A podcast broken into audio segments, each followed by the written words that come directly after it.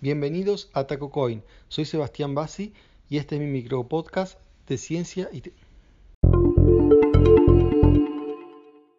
Hola, acá Sebastián Bassi, ahora desde Pinamar, Argentina, para Infocertec y Radio Geek, Darío Corgatelli. Y mm, bueno, hoy las noticias un poco en- contó Ariel, ¿no? Que ayer eh, pude entrevistar a, un representante de, Trezor, que es el, ese aparato que, que sirve para guardar las eh, claves privadas de nuestras criptomonedas. Así que bueno, le voy a contar un poco sobre eso.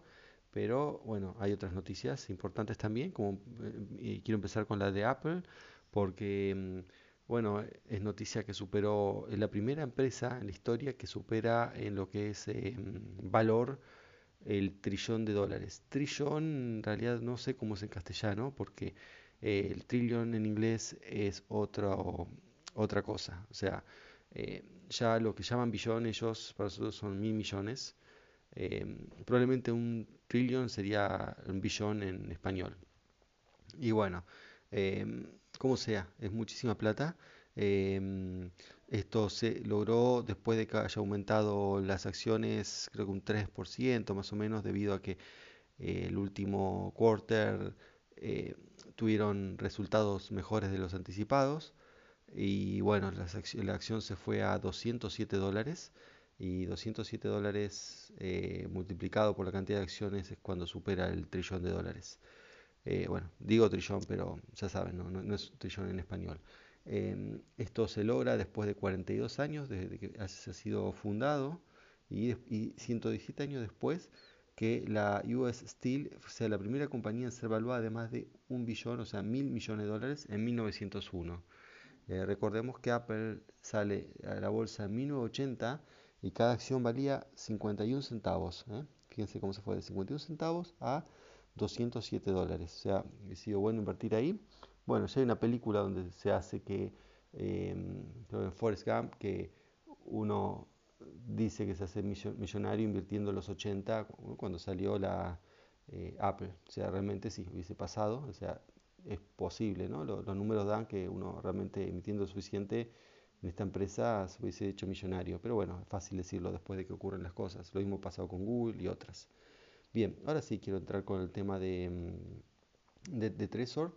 Em, bueno, después voy a tener que desgrabar, ¿no? y traducir la, la entrevista completa, pero voy a decir los puntos principales. Por empezar, eh, bueno, empecé preguntándole por el mercado, cómo lo ve, si bien es una pregunta reiterativa, ¿no? Pues es eh, una cosa muy común, pero bueno, es bueno saber la opinión de, de- de ellos eh, con este tema y, y bueno, y dicen que ellos lo ven en crecimiento, eh, van a- ven que van a crecer, que si bien hubo una gran bajada eh, principio de este año, o sea, o fin de año pasado, em, era esperable, ¿no? O sea, no lo dijo pero como diciendo que era una burbuja, o sea, realmente era insostenible y fue, lo llama una corrección, eh, pero que va a seguir subiendo, eh, se va a ver que esto tiene valor, va a aumentar y después va a llegar una fase donde va, se va a mantener. Bueno, es- esa es la opinión de, de, de Trezor, ¿no? Con respecto a las, al mercado de las criptomonedas.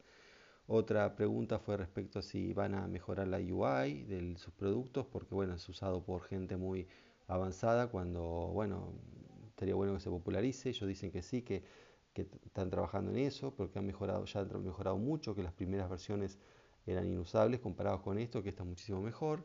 Em, es verdad, es mejor, pero bueno, a mi juicio todavía no llega a ser al usuario no experto, ¿no? Y, pero tampoco he probado la última, em, ¿cómo es? El último aparato que ellos tienen, que bueno, es mucho más user friendly que, que la, la versión anterior. Em, ¿no? Tiene pantalla, una pantalla LCD Touch, este, es, es- otra cosa. Aparte tienen más soportes para criptomonedas.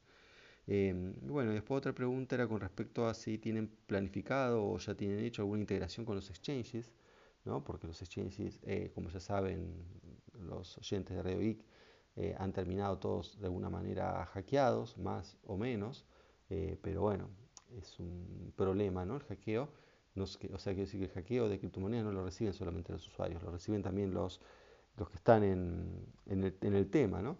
Y bueno, ¿qué mm, solución tiene Trezor? Y ellos dicen que sí, que están trabajando y han trabajado em, en, dos frentes con respecto a esto, con los exchanges. Por un lado, para los exchanges mismos lo usen, que eso tiene mucha lógica, y otros para incentivar que los usuarios de los exchanges usen Trezor.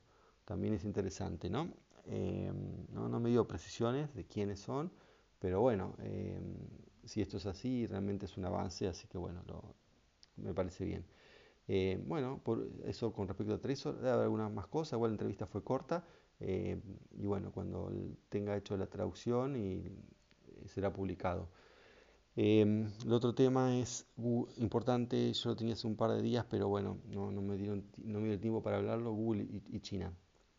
Em, China, ya saben, Google había sabido de China en el 2010 por distintos tipos de acusaciones, entre ellas porque, bueno, tienen que, para operar en China tienen que hacer censura, no pueden operar em, y, de, y de afuera de China, o sea, como está ahora Google, tampoco puede operar porque, bueno, hasta el firewall y China, si China no quiere que alguien acceda a una empresa, no se accede, punto. No es, este, no hay mucho para discutir. Em, entonces, bueno, aparentemente em, lo, que, lo, que ha cambiado ahora es que según un empleado, em, digamos, hay como, digamos, una filtración que hay un proyecto que se llama Dragonfly o algo así, interno en Google para volver a China eh, y están haciendo un software que cumple con los requisitos del gobierno chino, que, básicamente es, de censura, censura de mucho tipo.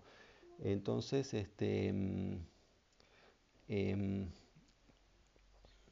em, bueno, les decía, como hay, hay censura, y no, no, hay otra manera de operar en China que no sea con censura. Y, Google ya había dicho que, bueno, ellos quieren que, que todos puedan acceder a Google. Em, entonces, eh, bueno, la única manera es esta y lo están implementando, pero bueno, seguramente va a tener críticas como ya tuvo en su momento. Eh, dice, bueno, ¿cómo van a operar un mercado donde no se respetan los derechos humanos y así? Pero bueno, hay muchas empresas también operando ahí y probablemente para China sea mejor acceder a una versión censurada que no acceder a nada, como es ahora. Ahora realmente es muy problemático, uno no puede acceder ni a Facebook ni, ni, a, ni a nada de Google y Google no es solamente el buscador ese buscador es YouTube, em, tiene, es Gmail, tiene decenas de servicios que realmente uno se siente como que no está funcionando Internet. Em, entonces, eh, bueno, por ahí la solución sería esta versión censurada que, está preparando, pero que bueno, un empleado de Google dijo que em, como mm, que él no estaba de acuerdo y que bueno, parecía un tema ético y por eso fue que lo, reveló a un medio y bueno, y ahora se están haciendo el resto de los medios. Así que bueno, veremos, no, no he visto que Google haya hecho una respuesta oficial porque esto no era un programa oficial, eh, así que bueno, se verá, cuando haya información yo se las voy a traer. Bueno, eso es todo por hoy, hasta la próxima, gracias, chao.